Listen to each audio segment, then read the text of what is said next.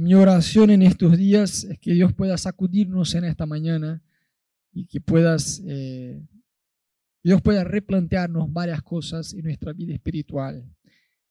Eh, van a pensar los primeros minutos de la prédica que mi intención es convertirlos en ateos, pero no es así. Yo solo quiero hacer algunas preguntas, porque es importante que seamos sinceros, no solo cuando predicamos, sino sobre todo también cuando escuchamos la palabra de Dios. ¿Cuántos creen en la Biblia? Y por supuesto, ¿no? Acá estamos. Está bien. Ahora, ¿cuántos se dan cuenta que hay una diferencia? Y no es pequeña, ¿eh?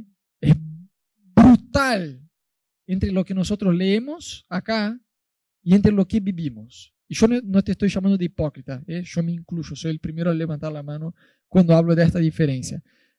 Si leemos la Biblia vemos que Felipe, por ejemplo, fue teletransportado. ¿Cuántos ya fueron teletransportados? Imagínate qué hermoso. Son 11 menos 5, ¡pum! Salí de tu casa y estás acá en la iglesia. Sería genial, ¿no?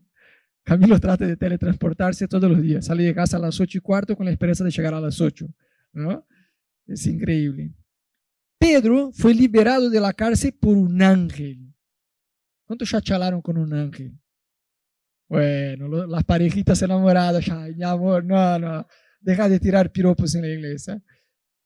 Ah, literalmente Pedro fue liberado de una cárcel por un ángel y el mismo Pedro caminó sobre el agua. Una nación entera pasó por entre el mar y otra nación entera falleció en el mismo mar que se abrió. Sadrach, Mesach y Abednego, los tres vencieron el fuego con el poder de la fe. Daniel cerró la boca de los leones. Jonás estuvo tres días en la panza de un gran pez. Gente, ah, para, digamos, si vos sos mínimamente razonable, eso como que te, te marea un poco así, no, pero eso es eh, fuerza de expresión, no, no, es literal. Todo eso que estamos hablando son cosas literales, ¿está bien? Elías oró y no llovió por tres años y después volvió a orar.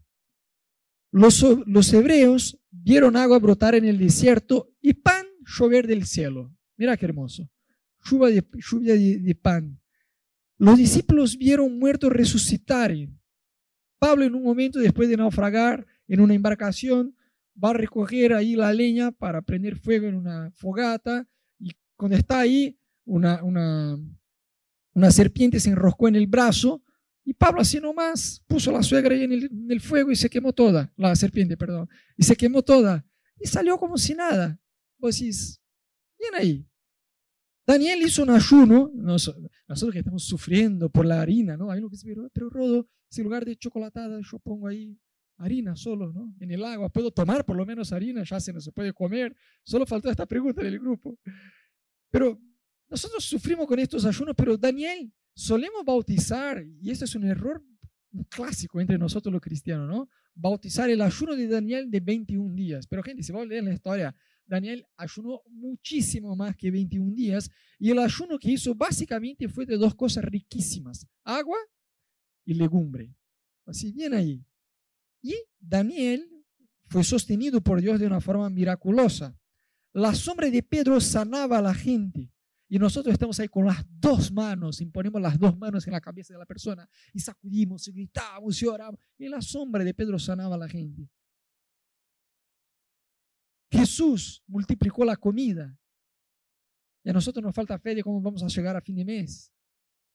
Gente, no quiero seguir para que no nos deprimamos, ¿no? Si, bueno, que bajo, me voy a casa porque es un desastre, ¿no?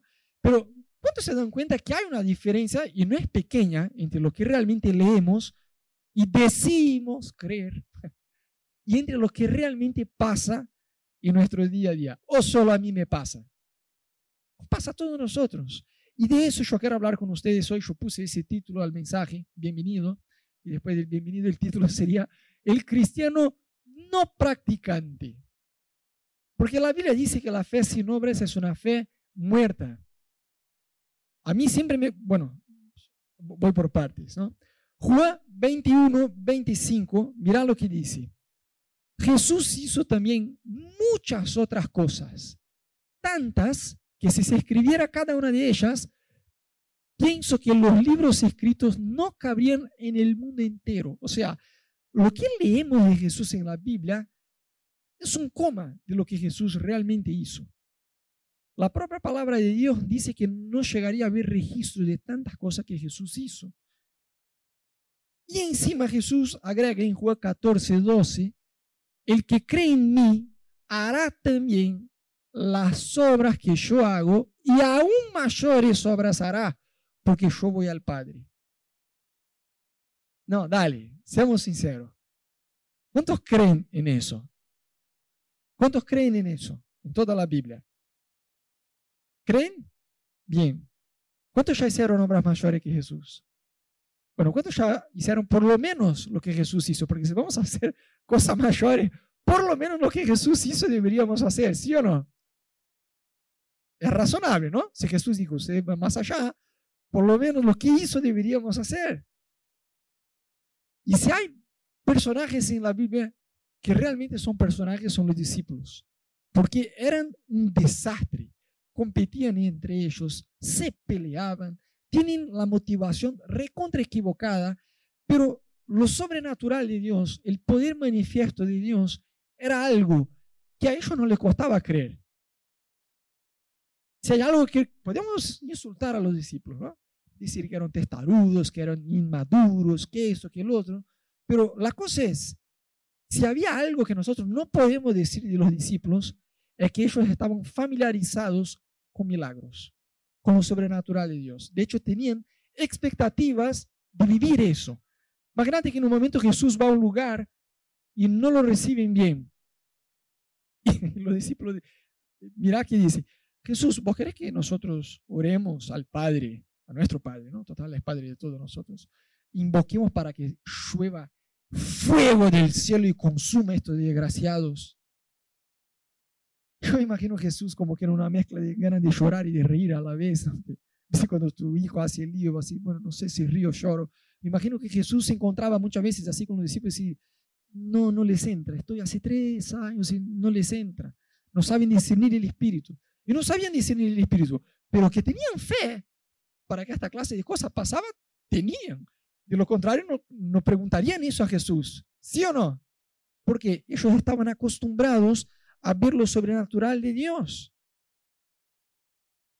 Y es gracioso porque la Biblia dice, ¿no? Vayan por todo el mundo, prediquen, hagan discípulos de todas las naciones, sanen a los enfermos, resuciten los muertos, si no es fuerza de expresión, si bueno, el que viene espiritualmente débil, lo resuciten con la prédica. No, no, no.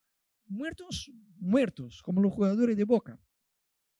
Resuciten los muertos, limpien los leprosos, y acordate que lepra, bueno, hoy en día lepra, teníamos todo el tratamiento de la medicina, pero en aquel tiempo era como si fuera cáncer, sida, enfermedades heavy. Dice, limpien los leprosos, expulsen a los demonios.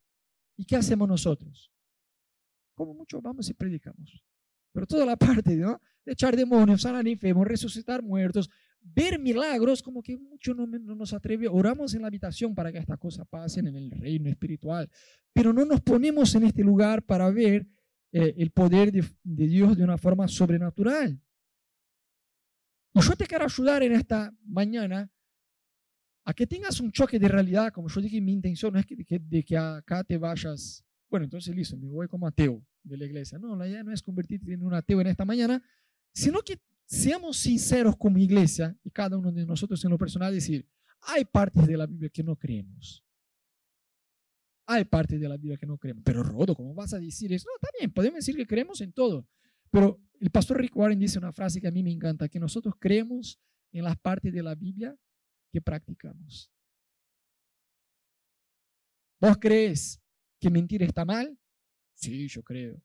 Pero si tu, si tu jefe en el trabajo te pide para que mientas, si no te echa del trabajo. Aún así, ¿crees que está mal mentir y que lo mejor es obedecer a Dios aunque te echen del trabajo?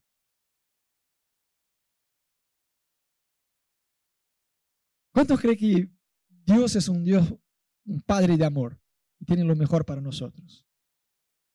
Entonces, lo mejor es hacerle caso a Dios, ¿sí o no? Ahí te pones de novio, te pones de novia y ahí tenés ganas de hacer varias cosas que corresponde a los casados, pero todavía no sos casado. ¿Y ahí? ¿Crees que Dios tiene lo mejor? Mm. Es así. Y así varias otras cosas. Y hay un verso de la Biblia que yo te voy a mostrar que nos cuesta creer. No te voy a decir que no creemos, en la teoría creemos, pero en la práctica muchas veces no creemos. Está en Marcos 16, de 17 a 18. Dice así, está hablando de señales sobrenaturales, de milagros, del poder invisible de Dios que se vuelve visible, que se ve. Marcos 16, de 17 a 18. Estas señales miraculosas, ¿no? Acompañarán a los que crean. Jesús está diciendo. En mi nombre expulsarán demonios, hablarán en nuevas lenguas, tomarán en sus manos serpientes y cuando beban algo venenoso no les hará daño alguno. Pondrán las manos sobre los enfermos y estos recobrarán salud. Mira, hay gente que toma de forma literal eso de tomar serpiente en la mano y se beben algo venenoso, no les hará daño. Había una secta en Estados Unidos hace muchos años que literalmente tomaban veneno de, serpiente eh, porque no interpretaban correctamente el verso, ¿no? Y fallecieron, por supuesto, porque la misma Biblia que dice eso dice que no debemos poner a Dios a prueba. Eso es si alguien te envenena y no sabes, Dios te, te va a librar, ¿no?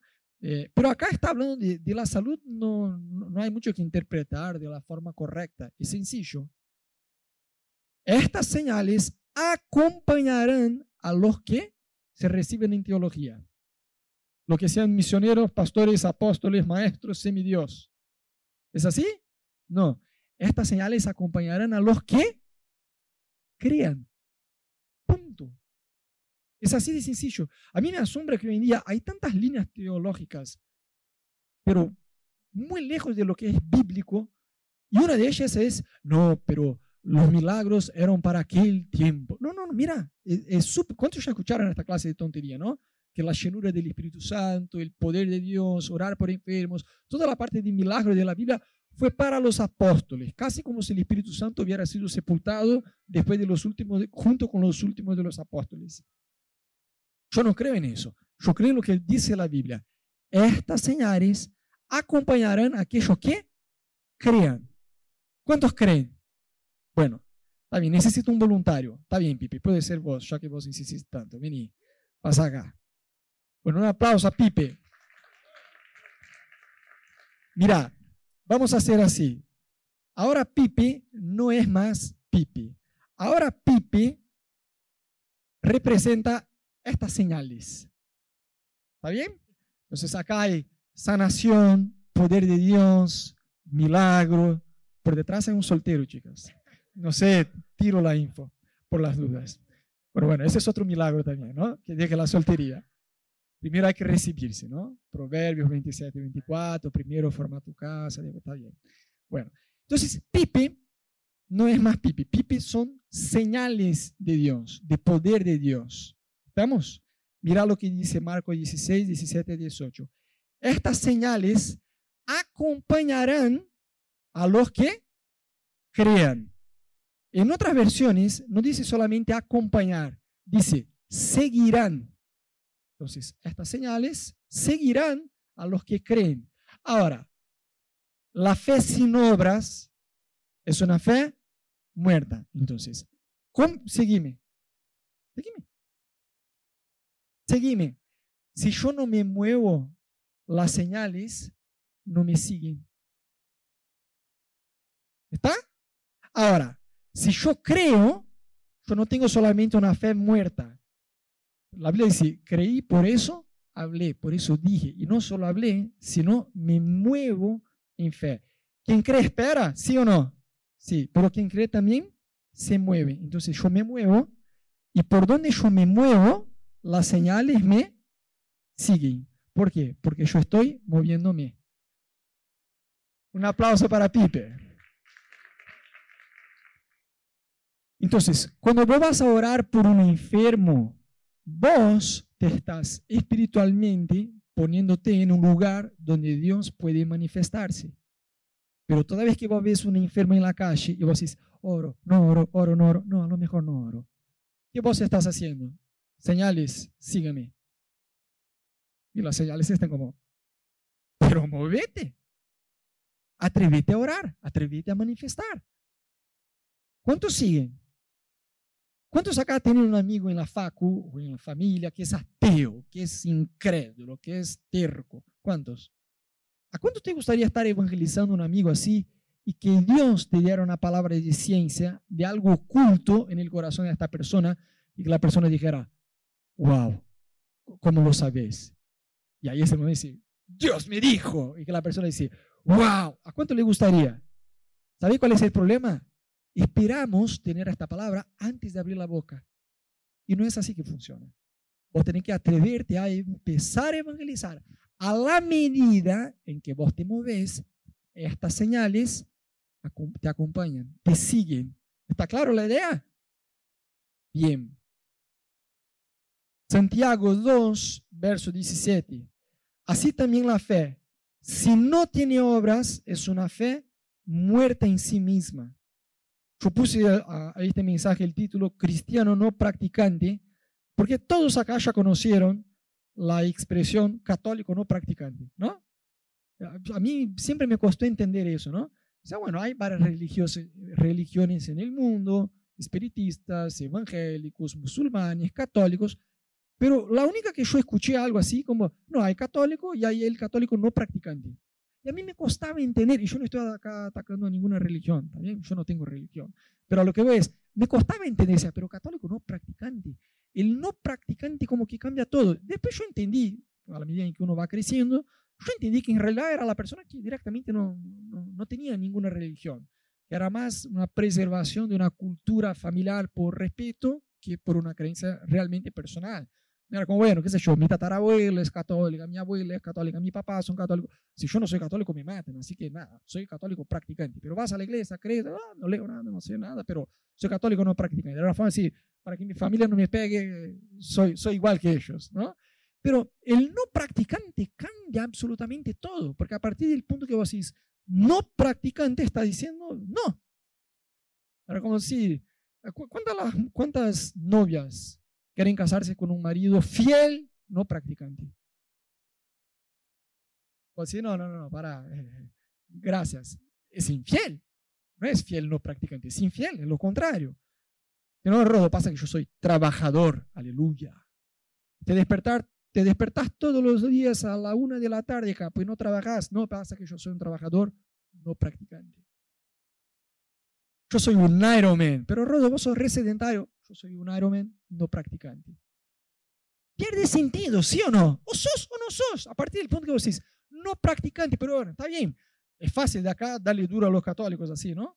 Pero nosotros como cristianos, ¿somos cristianos practicantes? Esta es la pregunta de un millón. Estás ahí en el subte, viene un tipo como así que no sabe caminar bien y, pidiendo plata. ¿Qué haces? No, acá, acá 10 pesos. El tipo no necesita 10 pesos. Es, bueno, tengo 10 pesos, pero no tengo plata y oro, pero lo que tengo te doy. Y orar por la persona. Porque estas señales seguirán aquellos que crean. ¿Te das cuenta cómo somos cristianos no practicantes muchas veces? ¿O me pasa solo a mí? Hoy en día me da, me da un santo enojo, y yo no estoy acá para atacar ningún ministerio, ¿eh? se lo aclaro, no estoy mencionando ningún nombre y tampoco poniéndonos como eh, la última Coca-Cola en el desierto. Pero hoy en día me llama mucho la atención que hay muchos ministerios y muchas iglesias muy bien intencionados, pero que tienen una teología que no es bíblica. Yo he escuchado, no es que me contaron, yo he escuchado, yo he visto pastores de iglesias que dicen, no, tenemos que tener un mensaje motivacional. La gente ya sufre demasiado. No vamos a hablar de pecado, no vamos a hablar de corrección, no vamos a hablar de infierno, no vamos a hablar de juicio, todos los domingos es, no tire la toalla, lo mejor de Dios está por venir, Dios es por vos, Dios va a transformar tu sufrimiento en gran alegría. Pero el sufrimiento de la persona es una consecuencia de un pecado. Dios no va a transformar ese sufrimiento en bendición. Ella tiene que arrepentirse, cambiar y hacer lo que corresponde, lo que la Biblia enseña. Entonces, acá, yo no quiero ser grosero, pero no estamos ni siquiera un poco preocupados en que te vaya bien de acá, que la pases bien ay, me, gustó tanto esta iglesia, la pasé tan bien, por supuesto no la queremos que pases mal, pero lo que voy es, no vamos a comprometer el mensaje para que sea motivacional. Alguien dijo con mucha sabiduría, yo no sé quién fue, pero la frase es muy buena, que un culto bueno no es un culto donde uno va contento con el predicador. Un culto bueno no es un culto donde uno va contento con el predicador, es donde uno va triste consigo mismo. Hablamos de avivamiento, de eso, del otro. Pero gente, la iglesia no tiene que ser motivacional. No estamos acá para que la pase bien, para que disfrute, ay, me gustó la prédica. No, tenemos que hablar de lo que dice la Biblia. No vamos a decir, ah, está todo bien. Y, hoy en día hay este concepto de la hipergracia. A ver, ¿la Biblia habla de la gracia de Dios, sí o no? Sí, la gracia es el favor inmerecido de Dios. Pero la Biblia también habla de consecuencias de pecado. Por eso es un peligro que hoy, lamentablemente, no es uno, dos o tres, hay muchísimas iglesias que no se habla de pecado, menos de consecuencias de pecado. No se habla de infierno, no se habla de condenación, no se habla de juicio, no se habla de, santidad. Es la, la iglesia de la hipergracia. Yo tengo sexo con mi novio antes de casarme. ¿Y qué? Ah, Dios me ama, está todo bien. Traicioné a mi esposa con la vecina. ¿Está mal? Está mal, pero está todo bien. Dios me ama. Gente, yo he visto gente decir esta clase de, absurdo y decir, pero está todo bien, Jesús me ama. Y si va a decir cualquier cosa contraria, vos sos un religioso, sos un fascista, sos un intolerante religioso, sos, ¿me entendés? Por supuesto, no vamos a hacer una iglesia que está ahí pegando a la gente 24/7, pero hay partes del Evangelio que son muy atractivos, ¿sí o no? Vengan a mí todos ustedes que están cansados y sobrecargados, y yo les daré descansar. Ay, Jesús, hoy. Y después sí, vengan, vengan y mueran. Así, eso como es, cada uno niegue su propia vida, cargue su cruz, nieguese a sí mismo. Vos decís, uh, pero eso no es muy atractivo, Jesús. No, no es, pero es la palabra de Dios. Entonces, no vamos a comprometer el mensaje porque queremos ser una iglesia bíblica. Amén. Si no generamos falsos conversos. Y no podemos ser cristianos no practicantes.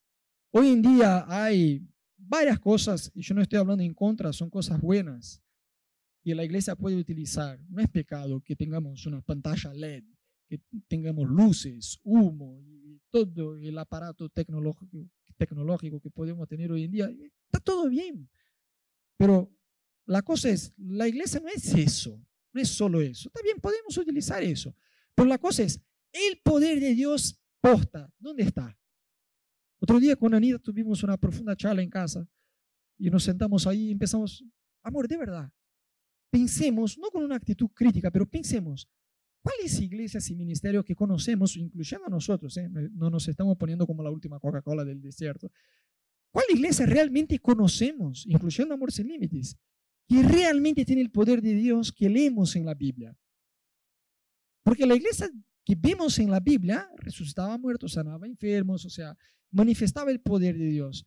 ¿Qué iglesia que conocemos hoy en la tierra, no solo en Argentina, en Brasil, en el mundo, que manifiestan el poder de Dios así? Y estuvimos charlando y pensando y quemando la cabeza y nombramos cuatro, cinco ministerios. Bueno, el ministerio de Heidi en, en, en África, Está la iglesia Bethel en Estados Unidos, ahí de Bill Johnson. Nos acordamos de una en Corea y creo que uno o dos más. Y era eso. Nos acostumbramos a hacer esta iglesia que lee sobre el poder de Dios, pero no vive el poder de Dios. Sin embargo, la Biblia dice que somos cuerpo del Cristo, somos el cuerpo de Cristo. Jesús murió, resucitó y subió al cielo. Ya el cuerpo físico de Jesús, sos vos, soy yo. ¿Cómo que Jesús va a abrazar a alguien? A través tuyo. ¿Cómo Jesús va a imponer las manos en alguien? A través de tus manos. Por eso, eso es ser el cuerpo de Cristo. No es como, bueno, cuerpo de Cristo, es la hora de la cena. Amén. amén. No, eso no es el cuerpo de Cristo. El cuerpo de Cristo es eso. ¿Qué Jesús haría si fuera en tu facultad, en tu universidad? Una semanita estudiando allí en tu faco, ¿cómo sería?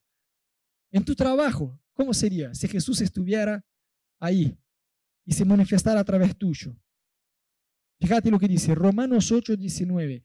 La creación aguarda con ansiedad la revelación de los hijos de Dios. El mundo espera que vos y yo manifestemos a Dios. Y la verdad que vos y yo podemos manifestar a Dios, pero muchísimo más de lo que manifestamos. Pasa que tenemos que ser cristianos practicantes. Y eso es justamente donde nos cuesta. Fíjate Juan 13:35. De este modo, todos sabrán que son mis discípulos, si se aman los unos a otros. Entonces, eso va más allá de tener una actitud más madura en las relaciones, no solo en la iglesia, sino en la vida, de no pelear por pavadas y perdonar, y ser rápido en perdonar, y saber convivir juntos para dar un buen testimonio a, los demás, sino eso de atreverse a suplir las necesidades de las personas. Cuando vos ves a una enferma en la calle y no orás por esta persona, en realidad no estás amando a esta persona. Porque vos tenés una elección salir de tu zona de confort o quedar, quedarte en tu zona de confort. Cuando vos te quedas, dices, ay, no, pero no quiero porque me da cosa, me da vergüenza, no sé, no tengo fe y no sé cómo hacer la cosa, así que lo mejor que solamente oro desde lejos. Lo que estamos haciendo es no amar a esta persona. Y la Biblia dice que la gente nos iba a reconocer como discípulos de Jesús cuando amáramos unos a otros. ¿Cuántos ya oraron por un enfermo y no pasó nada? Absolutamente nada. Bueno, bienvenido al club. ¿Está todo bien? Es normal, es normal. Eso no, no significa que no funcione. De hecho, yo hice una encuesta con 334 pastores de forma totalmente online y totalmente anónima, solo con pastores. 334 pastores participaron. Y una de las preguntas era, ¿qué haces cuando ves a un enfermo en la calle? Solo de 330, 334 pastores, solo 72 siempre oraban por un enfermo en la calle. Eso representa un 22%. Básicamente 80% ve y no hace nada. O como mucho ora, pero sin atreverse a orar con la persona. Ay, yo en mi corazón para que la persona sea sanada. No, no, no, no. Eso no es arriesgarse en la fe. ¿no? De hecho, una, en una otra pregunta, 46 de 334 pastores, o sea, un 14%, confesaron que nunca oraron por un enfermo en la calle. De vuelta, no estamos hablando solo de cristianos, sino solo pastores. 46 de 334 pastores nunca oraron por un enfermo en la calle. Ahora, gente, yo te voy a mostrar cuál es nuestra dificultad. Somos muy impacientes. Leemos en la Biblia estas señales, ¿no? Venís acá el domingo, predicamos de eso, mañana salí de acá un león, vas a la facultad, miras un enfermo y orás y no pasa nada y dejas de orar. ¿O me pasa solo a mí? Nos pasa a todos. ¿Por qué? Somos muy cabezones. No entendemos. Elías, ¿cuántas veces Elías oró para que volviera a llover? ¿Cuántas? ¿Ves? Porque necesitamos ayunar, tenemos que volver más a la Biblia, ¿sí o no? Siete veces oró para que lloviera. ¿Cuántas vueltas dieron en Jericó? Trece. ¿Ves? Más ayuno, más Biblia. Pero trece, no fue una vuelta. Ah, una vuelta y listo, se cayó todo. Namán bajó cuántas veces al Jordán. Ahora ya están en duda.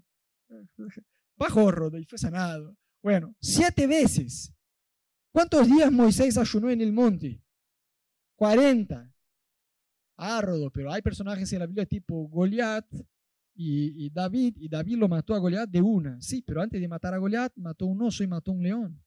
Es una fe creciente. ¿Se entiende? Pero si nunca nos atrevemos a orar por un dolor de cabeza, vos pensás que, que vas a salir acá de la iglesia, vas a orar por un muerto y va a resucitar. No va. Tenemos que tener una fe creciente, ¿no? Y para eso debemos salir de nuestra zona de confort. Amén. La fe no es, ah, oré una vez, no pasó nada, dejé de orar. En realidad, no crees. Si crees, yo leí el libro de Todd White, el tipo oró, viste Todd White y ese tipo pelo largo, el chunky que ora y bueno, pasa todas estas señales. El chabón estuvo meses orando todos los días por 10 personas y no pasaba absolutamente nada. Oró por casi mil personas hasta ver la primera sanación. Y vos y yo ni siquiera cruzamos los 10 enfermos. Oramos por dos, tres, cuatro, ya nuestra fe ya está ya al límite, ya estamos casi corriendo rápido para pasar menos vergüenza. ¿Por qué? Porque nos cuesta creer. Sin embargo, la fe permanece independiente de los resultados. No es orar para ver si la persona va a ser sanada, es orar hasta que veamos la sanación. Son dos cosas totalmente distintas. ¿Sí o no? ¿Sí o no? Bueno. Y parte de eso es perseverar en estar en este lugar. Es decir, estas señales acompañarán a los que crean. Si ejercí mi fe y la persona no fue sanada, ¿hay alguna vergüenza para mí? No. ¿Por qué? Porque si la persona es sanada, no es que yo lloré y la persona fue sanada. Yo no tengo poder de sanar un dolor de cabeza, menos de orar por un paralítico de que sea sanado. O sea, si la persona es sanada, la gloria, la, la gloria es de Dios. Y si la persona no es sanada, no tengo que tener temor a fracasar. Todo es para Dios. Dios es el que sana, Dios es el que elige no sanar si no quiere sanar también. Punto. Nuestro papel, nuestra responsabilidad es ejercer nuestra fe y no desanimar si no vemos resultados. No es hacer para ver si vamos a ver, es hacer hasta ver. Son dos cosas muy distintas.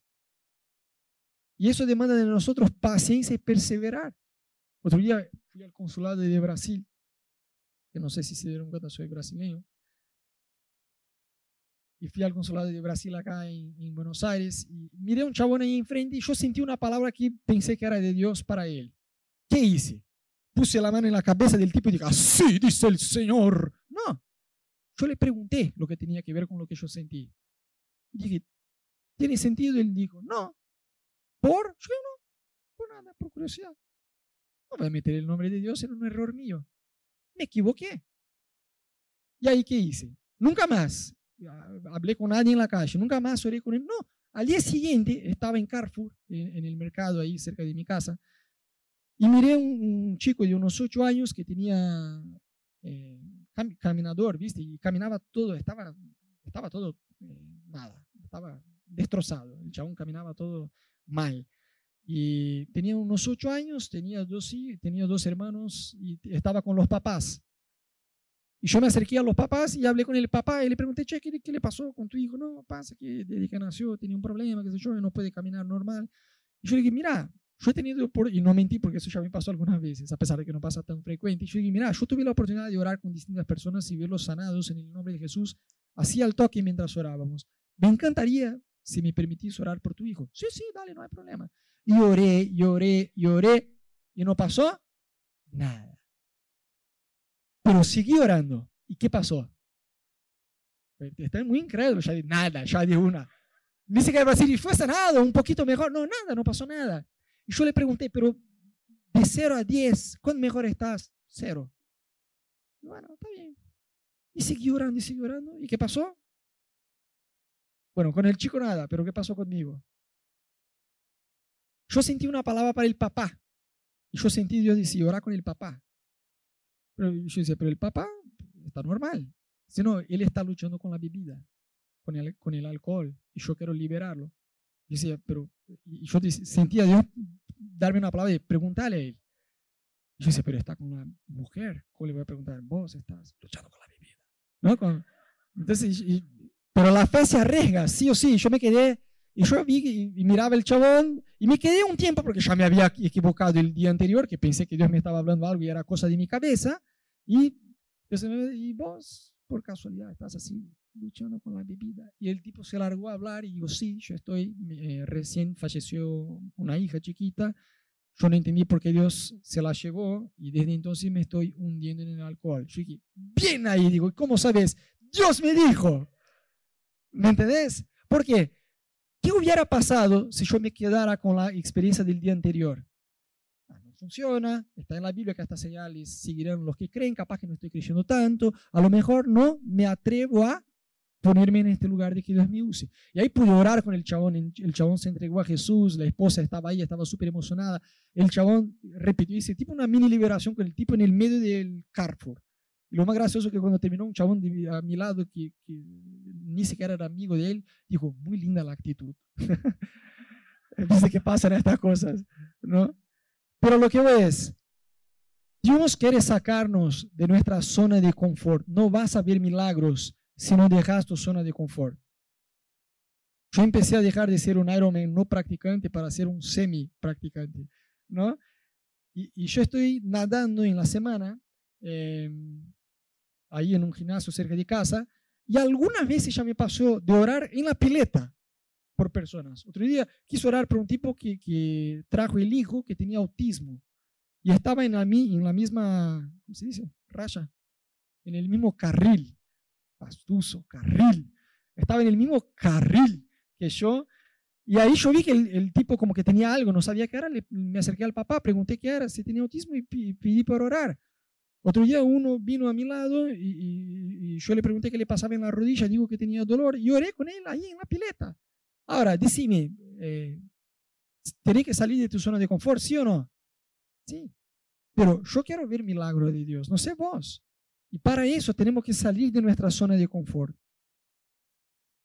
Entonces, primero das el paso de ministrar a la gente y entonces Dios se manifiesta. ¿Queremos ver el poder de Dios manifiesto a través nuestro? Imagínate qué pasaría, porque hablamos de la iglesia, la iglesia, la iglesia. La iglesia no es acá los domingos solamente. Eso es parte, está lindo. Acá tenemos toda la familia, nos juntamos y cantamos, alabamos, está bárbaro. Pero imagínate qué pasaría.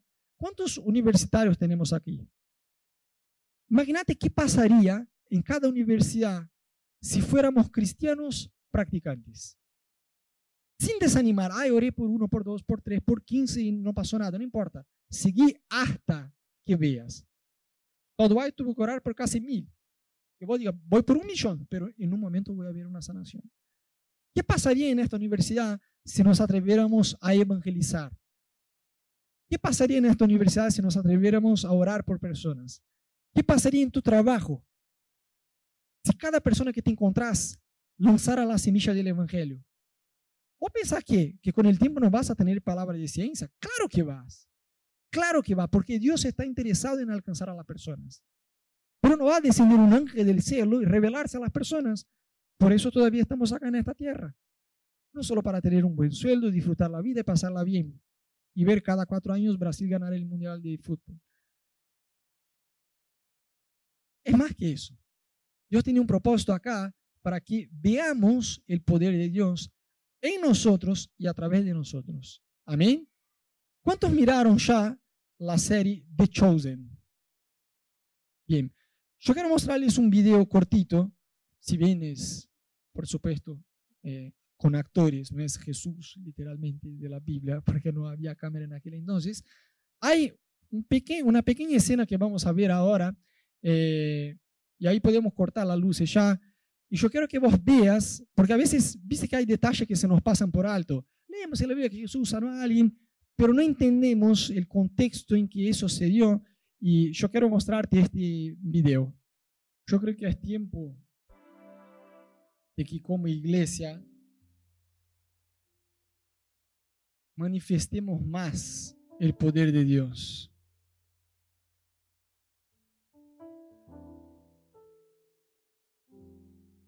En tu trabajo, en tu familia, en, la facultad, donde sea. No podemos, ser, no podemos ser solamente cristianos de domingo en domingo en el GBO.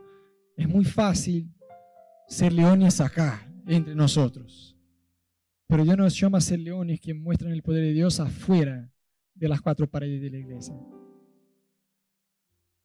Dios quiere quitar de nuestro corazón todo temor de no saber cómo hacerlo.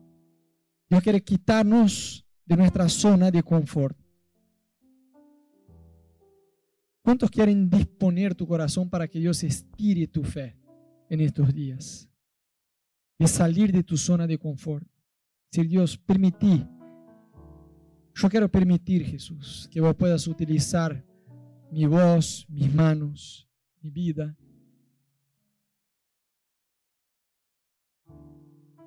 Los siervos de Satanás en este mundo no temen influir sobre personas y esparcir toda clase de engaño.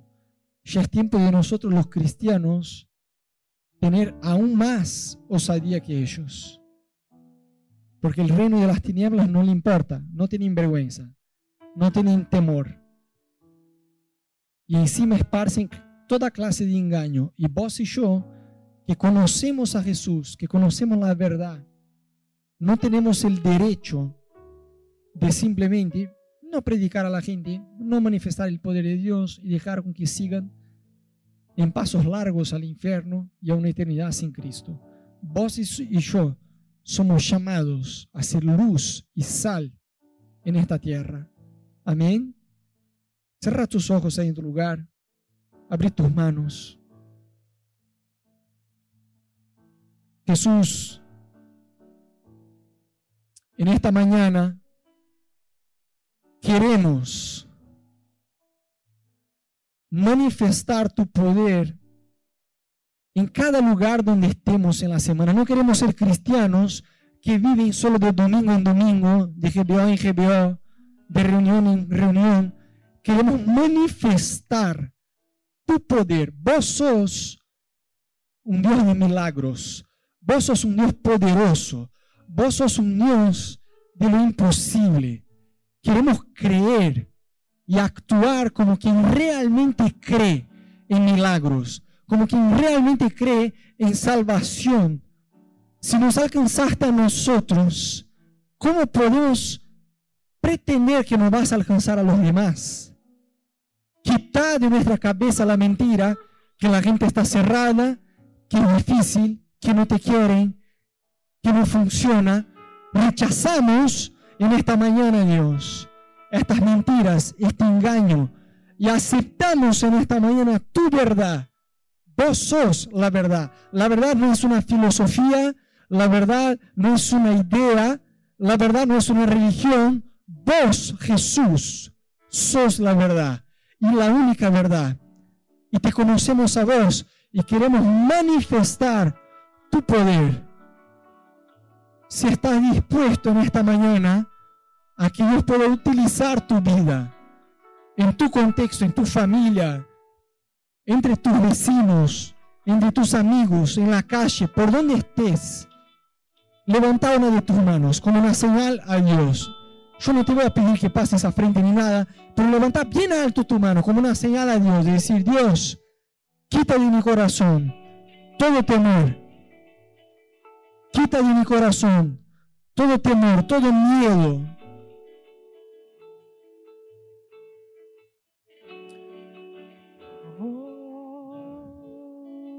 Queremos manifestar tu poder, Jesús. Cambias lamento en danza, de cenizas tras vida. Cambias culpa por gloria, sé que solo tú lo harás. Levanta tus manos, levanta tu voz. Empezá a hablar con Dios ahí en tu lugar. Habla con Dios con tus propias palabras. Cambias culpa por gloria. Sé que solo Solo tú lo harás. de las ruinas y tumbas Nacen nuevos jardines. Resucita los huesos. Sé que solo tú harás. de las ruinas y tumbas.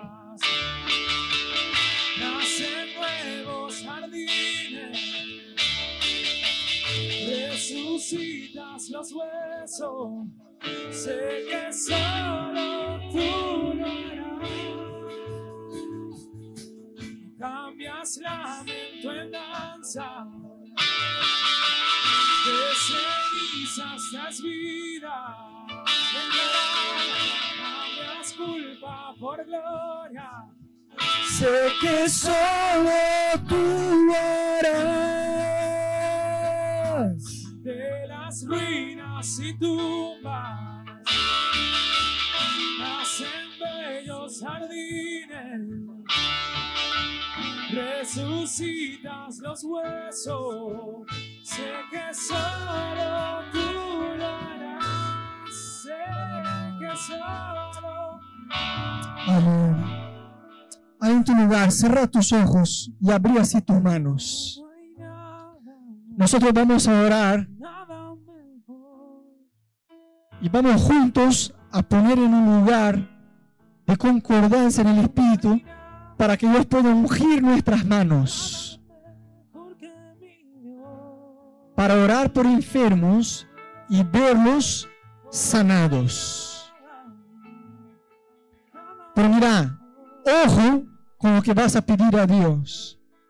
Si vamos a orar para que Dios nos unja con poder para orar por enfermos, tenemos que orar por enfermos. Dios no nos va solamente a ungir para que tengamos el poder de Dios ahí nomás. Lo que vamos a recibir de Dios como iglesia, estamos comprometidos a entregar. Amén. Pues abrí así tus manos, orá conmigo, dile, Señor Jesús, en esta mañana yo te pido perdón por haber dejado pasar tantas oportunidades de manifestar tu amor y tu poder. Yo me arrepiento en esta mañana y yo te pido, ungí mis manos con poder, con misericordia, para predicar, para ayudar, para levantar muertos y para orar por enfermos. Yo creo en tu palabra. Y vos, Jesús, no mentís. Vos no sos hombre para que te arrepientas y para que mientas. Vos sos Dios. Y tu palabra dice que si yo creo, voy a ver enfermos sanados. Por eso en esta mañana yo declaro que yo creo.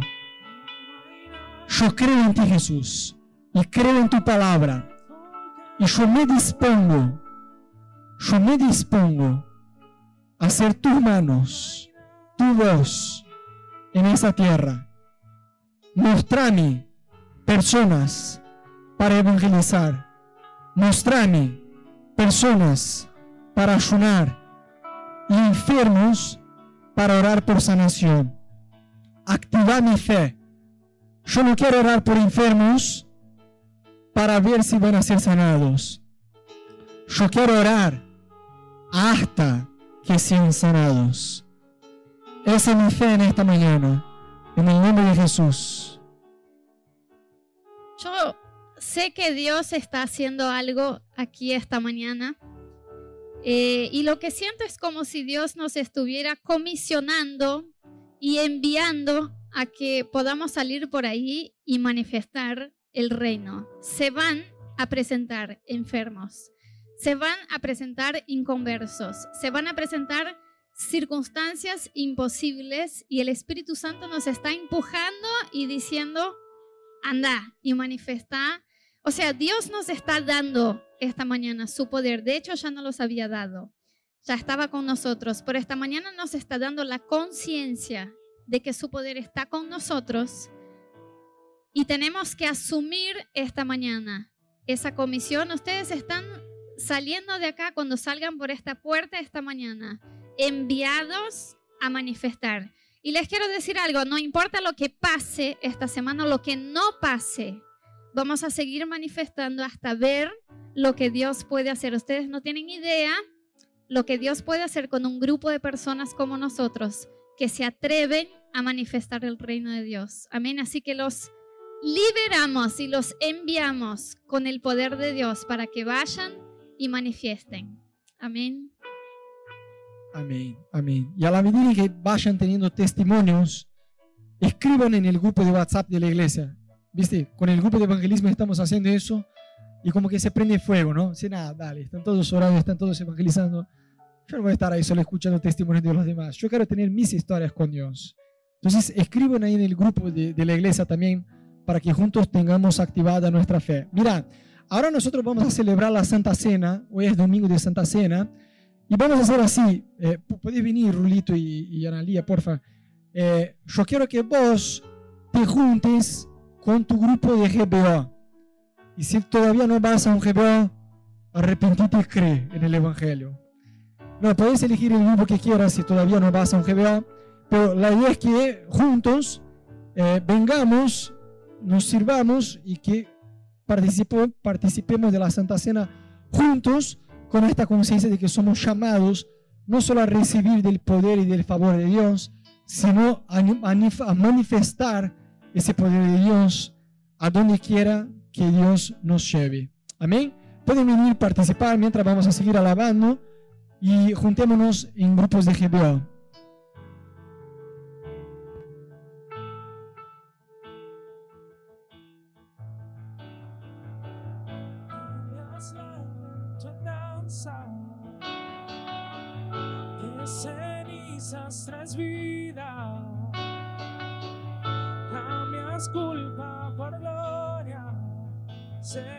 Solo tú.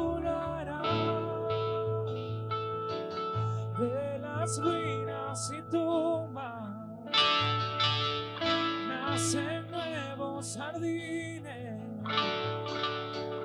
resucitas los huesos. Sé que solo tú lo. Sé que solo